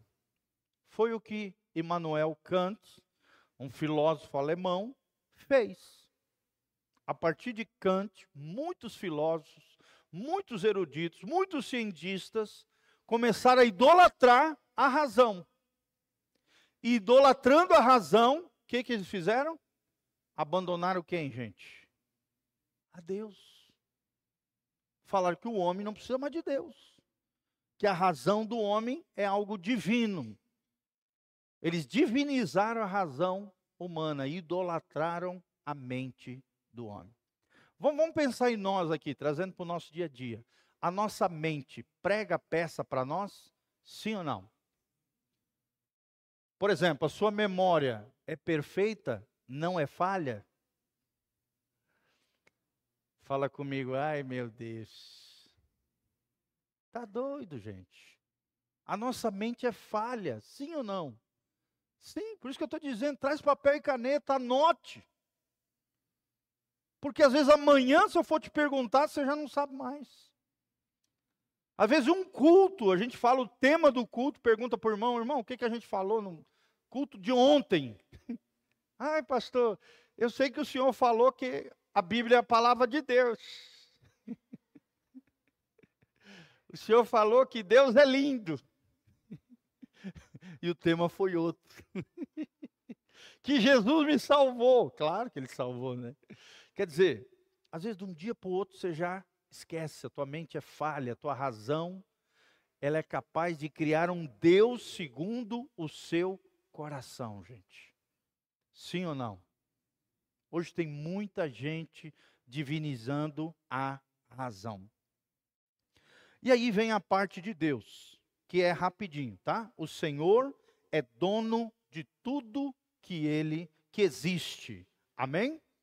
Fala comigo, Deus é dono de tudo que existe.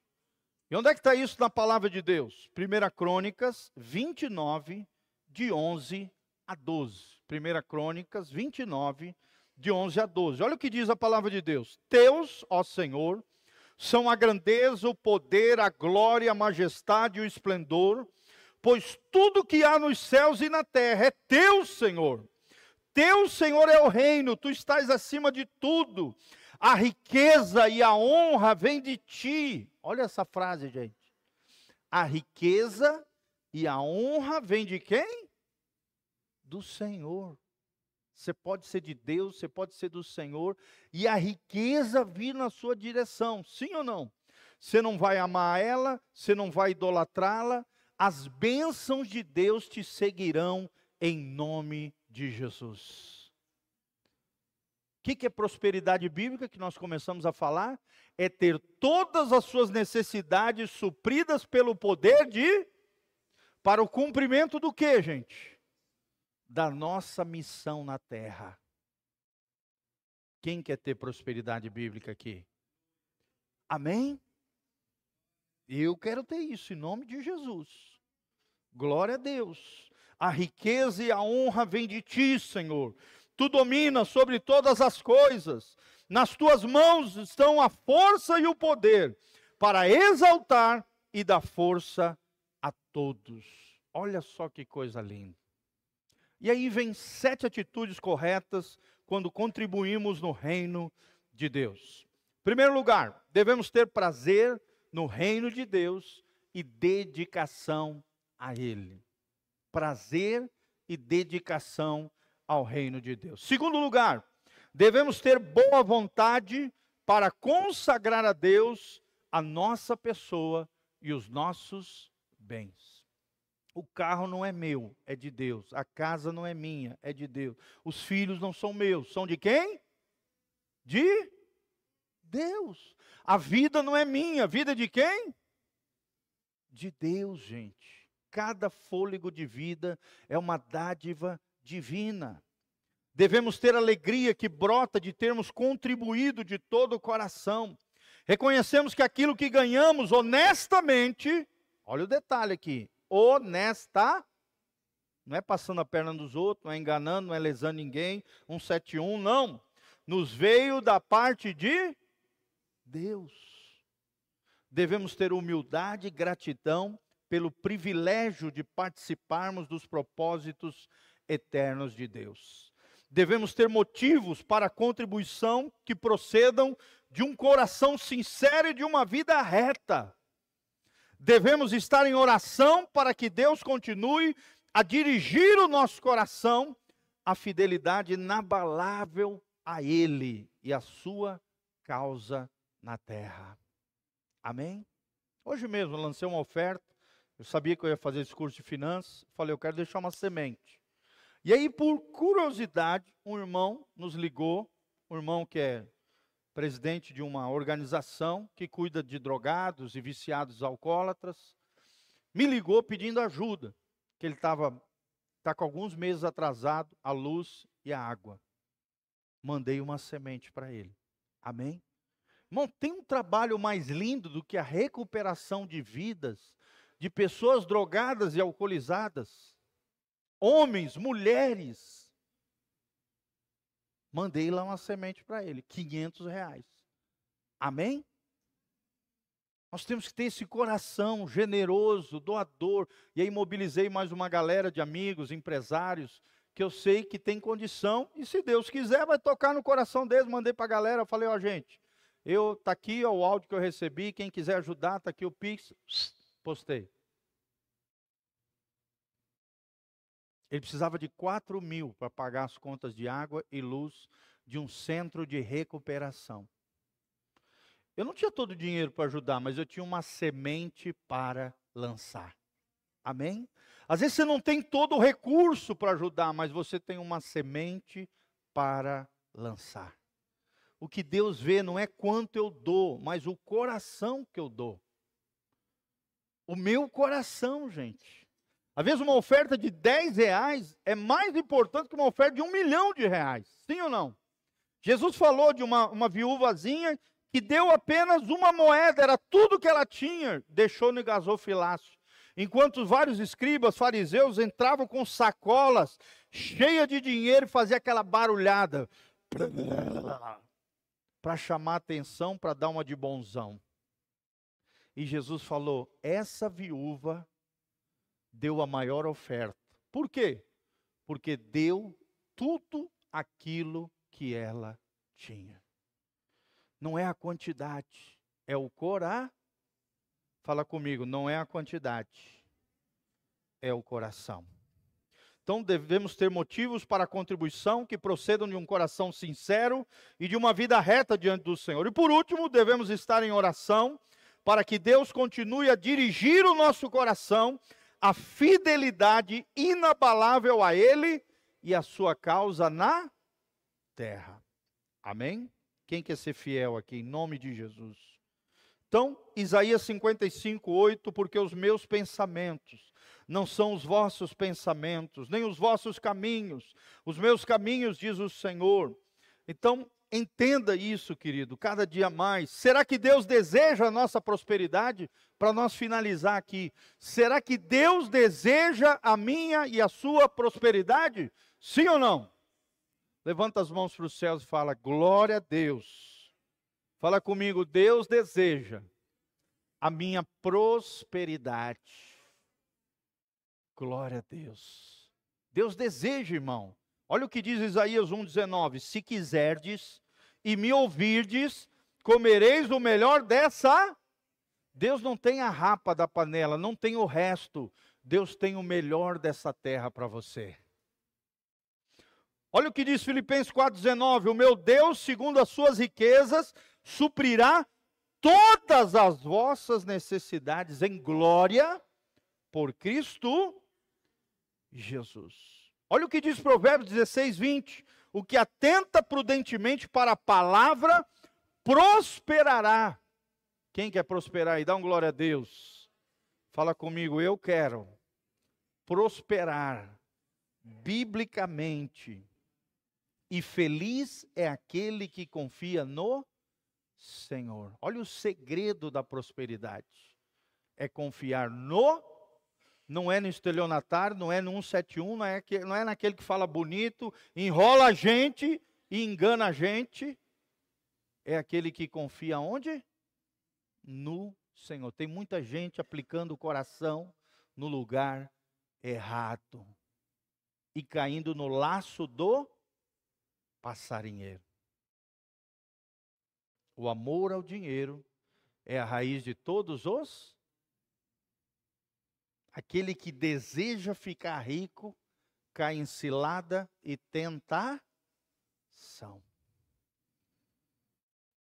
Eclesiastes 2:26, porque é o homem que lhe agrada, Deus dá sabedoria, conhecimento e alegria, mas ao pecador dá trabalho para que ele ajunte e amontoe a fim de dá-lo àquele que agrada a Deus. Olha que coisa linda esse versículo, gente.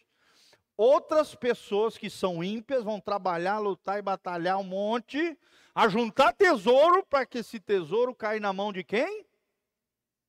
Dos filhos de Quantos filhos de Deus nós temos aqui? Você acredita nessas coisas? Eu acredito, irmãos. Eu acredito nessas coisas. Deus é tremendo. O Senhor está no controle até dos acontecimentos difíceis. Isaías 45, 6 e 7. Eu sou o Senhor e não há outro. Eu formo a luz e crio as trevas, faço a paz e crio o mal. Eu, o Senhor, faço todas essas coisas. Quando reconhecemos que Deus é proprietário de tudo que possuímos, todas as nossas decisões sobre gastos se tornam decisões espirituais. Vou comprar uma casa? Vai orar antes. Vou comprar um carro? Vai orar antes. Eu vi um testemunho de um irmão, um amigo meu, um discípulo querido.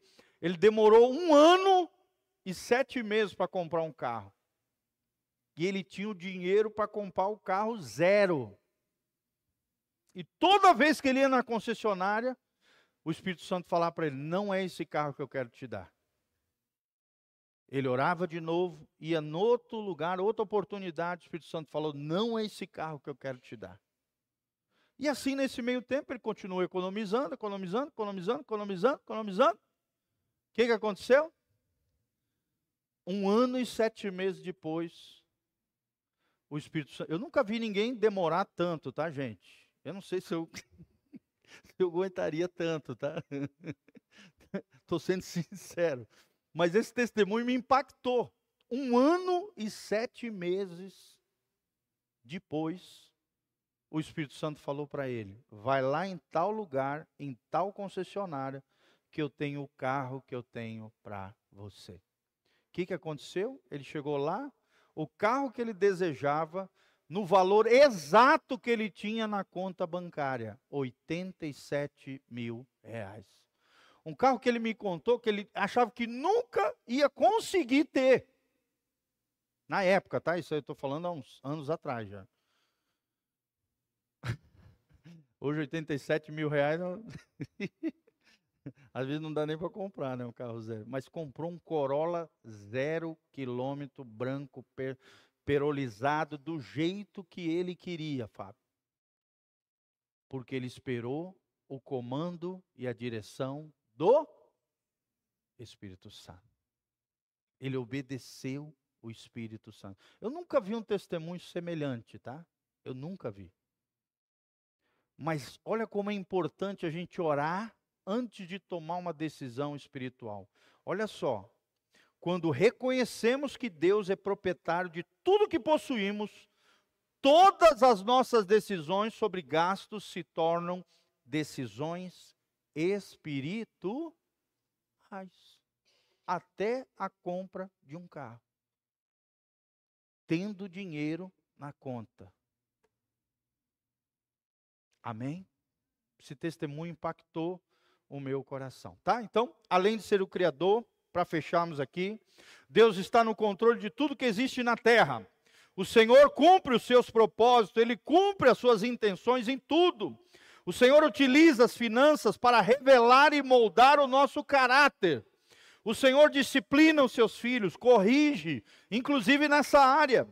O Senhor é provedor de tudo que necessitamos, sim ou não, irmãos? Sim. O Senhor é quem nos dá posses. O Deus da Bíblia é comumente diferente daquele que as pessoas imaginam ser. Por isso, para terminar, 1 Coríntios 4:2, olha o que diz: o que se requer dos despenseiros é que cada um deles seja encontrado fiel. O que, é um despenseiro? É alguém que fica na dispensa. Talvez poderia trocar, talvez na sua versão de Bíblia diz mordomo, gestor, administrador. É a mesma coisa. Despenseiro, mordomo, gestor, administrador são palavras sinônimas. É alguém que recebeu um encargo de administrar alguma coisa. O que se requer dos mordomos de Deus é que cada um deles seja encontrado fiel. Quantos querem ser encontrados fiéis aqui? Fala assim: glória a Deus. Senhor, eu quero ser encontrado fiel ao Senhor. Amém? Por exemplo, nós que administramos as finanças dessa igreja, a Beth está aqui, é minha secretária, é uma prova viva. Sempre que a gente vai comprar alguma coisa nessa igreja, a gente faz pesquisa de preço, pelo menos de três a cinco lugares. É ou não é, Beth? Por quê? Porque a gente entende que nós somos responsáveis de administrar os recursos suados dos irmãos. Sim ou não? E nós vamos ter que prestar conta da administração desses recursos. Temos que ser encontrados fiéis. Podemos chegar no primeiro lugar, é, é a compra. Não. Temos que orar, pedir direcionamento, fazer pesquisa de preço, olhar produto, qualidade escolher o melhor. Por exemplo, se teclado. Nós compramos num lugar, 3, 2 mil reais mais barato do que se for comprar numa loja aqui eu consultei duas pessoas especialistas para não comprar o teclado errado. Sim ou não? Pô, pastor, mas é só um teclado. Não é o teclado da igreja. É ou não é nossa musicista? Tem 600 timbres esse teclado. É um teclado americano, veio dos Estados Unidos. É o dinheiro suadinho de quem? Dos irmãos. Então nós temos que administrar de forma fidedigna. Amém? Fala comigo o que se requer dos administradores é que cada um deles seja encontrado fiel. Quem quer ser encontrado fiel? Para que um dia, como diz Mateus 25, 21, nós cheguemos nas, nos portais celestiais e Jesus olhe para nós e diga: Muito bem, servo bom e fiel, entra no gozo do teu Senhor. Quem quer ouvir isso de Jesus? Quando estiver chegando no céu, então seja fiel. Amém? As coisas pequenas são coisas pequenas, mas a fidelidade numa coisa pequena é uma grande coisa para Deus. Fala comigo, a fidelidade nas pequenas coisas é uma grande coisa para Deus. Às vezes você está pensando, ah, pastor, mas isso aqui é só um detalhe. Não, não é um detalhe. Para Deus esse detalhe é importante. Sim ou não? É importante. Amém? Vou dar outro exemplo para fechar aqui com chave de ouro. Os ar-condicionados que estão refrescando a gente aqui. Na época nós não tínhamos o dinheiro. Olha o que é caminhar pela fé. Estava navegando pela internet, de repente, promoção, ar-condicionado, 60 mil BTU, de 7.990 por 5.400. Rapaz do céu. Eu olhei, nós aqui, nós estávamos no inverno, glória a Deus, mas chegando o ver o verão e o Moarama é friozinho, gente? Calor desgramado. Sim ou não? E eu já prevendo o calorão que nós ia passar aqui dentro. Aí o Espírito Santo falou bem assim para mim: olha a importância de ouvir o Espírito Santo. Compre dois. Eu já tinha feito um projeto chamado um cara para olhar aqui quanto que a gente ia gastar de ar-condicionado e tal.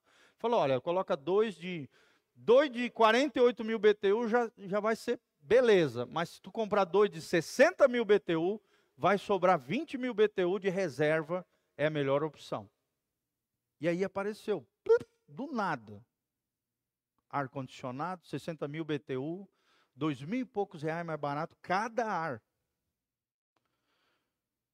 Aí o Espírito Santo falou: pisa na água que eu vou abrir o mar. Sério? Sério? Pode emitir o boleto que eu vou dar o dinheiro. Dito e feito, irmãos. Nós não tínhamos o dinheiro. Fiz a compra, emiti o boleto. E tinha três dias para pagar o boleto. Quer dizer, se Deus falou, ele vela sobre a sua palavra. Sim ou não, gente? Se Deus falou, eu ia ter recurso para pagar o boleto. Se Deus não falou, o boleto ia cair, a compra ia ser cancelada. Eu que me enganei. Fala comigo, está amarrado, em nome de Jesus. Mas se Deus falar com você, Ele vai dar os recursos. Irmãos, Deus falou, eu emiti o boleto, e um dia, e mais um pouquinho, nós tínhamos todos os recursos para pagar o, o, boleto dos dois ar-condicionados. Ainda sobrou 5 mil para fazer a instalação. Eu te pergunto, isso é sobrenatural? Sim ou não? Só que aconteceu um detalhe, presta atenção. Quando eu comprei o ar, eu tinha perguntado para um eletricista aqui, o Jaime, eu não tinha consultado o Jaime na época. O cara me falou que aqui era 330 volts. Era trifásico 330 volts. Aí eu fui lá e comprei os ar-condicionado trifásico 330 volts, que era o que estava em promoção. Deus sabendo da minha santa ignorância, Chegou os ar-condicionado, tá, pá, instalamos tudo. Tentaram ligar, não funcionou.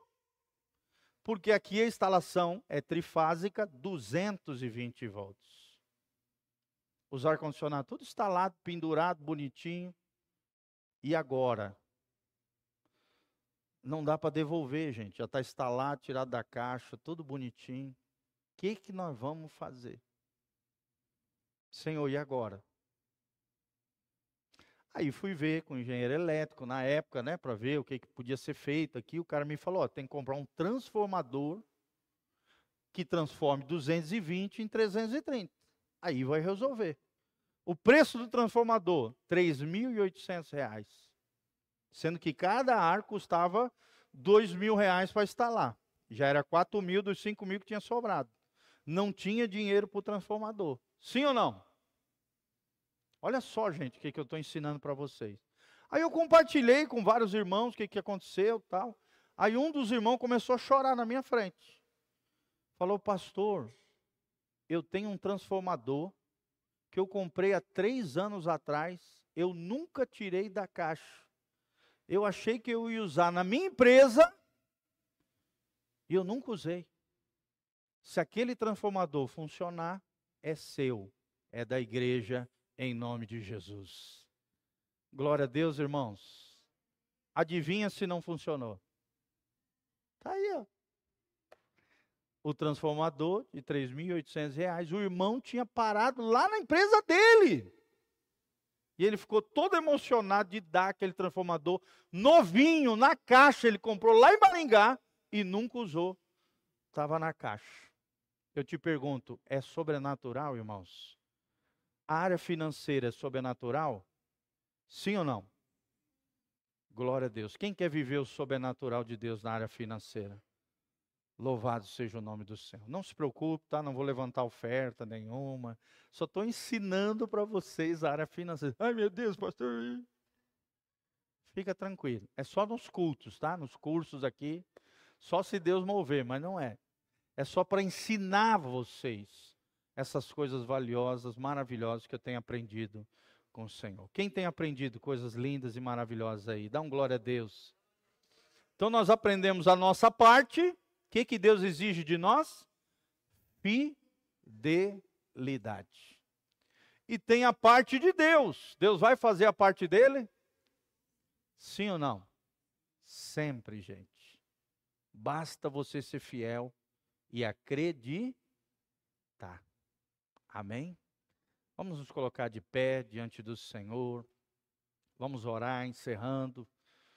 Não esqueça de vir amanhã, tá? Amanhã nós vamos continuar o nosso curso de finanças. Teremos o culto e no meio do culto nós vamos dar a nossa ministração aqui sobre a área financeira, tá bom? Quantos foram abençoados? Dão glória a Deus. Aleluia. Louvado seja o nome do Senhor. Pai, nós queremos te agradecer de todo o coração, Pai, por esse momento junto com os nossos irmãos, ministrando sobre a área financeira. Nós aprendemos, ó Deus, que se formos fiéis nas coisas desse mundo ímpio, nas coisas materiais, nas coisas relacionadas a dinheiros, posses, riquezas, finanças, o Senhor há de nos dar ainda mais riquezas extraordinárias, riquezas celestiais, abençoadoras. Senhor, o Senhor é o Deus da prosperidade, a prosperidade bíblica, que é ter todas as nossas necessidades supridas pelo poder de Deus, para, Deus, efetivarmos a nossa missão nessa terra. Senhor, que possamos ser encontrados fiéis, mordomos fiéis, despenseiros fiéis, administradores fiéis, de tudo aquilo que o Senhor tem confiado nas nossas mãos. Obrigado que o Senhor está levantando nesta obra, nesse lugar, nesta igreja, homens e mulheres fiéis, leais ao Senhor, homens e mulheres que têm um coração no reino de Deus, que se movem não por, por aquilo que vem, mas pela sua fé, por aquilo que creem no Senhor Deus Todo-Poderoso que possamos crescer num novo nível de bênção, de prosperidade, de fé, de milagres, de sobrenatural de Deus, assim como Abraão, Isaac Jacó, José, Elias, Eliseu, tantos e tantos personagens da Bíblia, Moisés, Arão, todos esses grandes homens e mulheres de Deus prosperaram, ó Deus, tiveram todas as suas necessidades supridas. Que o Senhor venha nos abençoar que o Senhor venha nos dar sabedoria, graça, unção, sem medida. Pai, que o Senhor levante nesse lugar homens e mulheres, ó Deus, prósperos, abençoados, em todas as áreas da sua vida, Pai. É o que eu te peço de todo o coração, para o louvor e glória do teu nome, em o nome de Jesus. Amém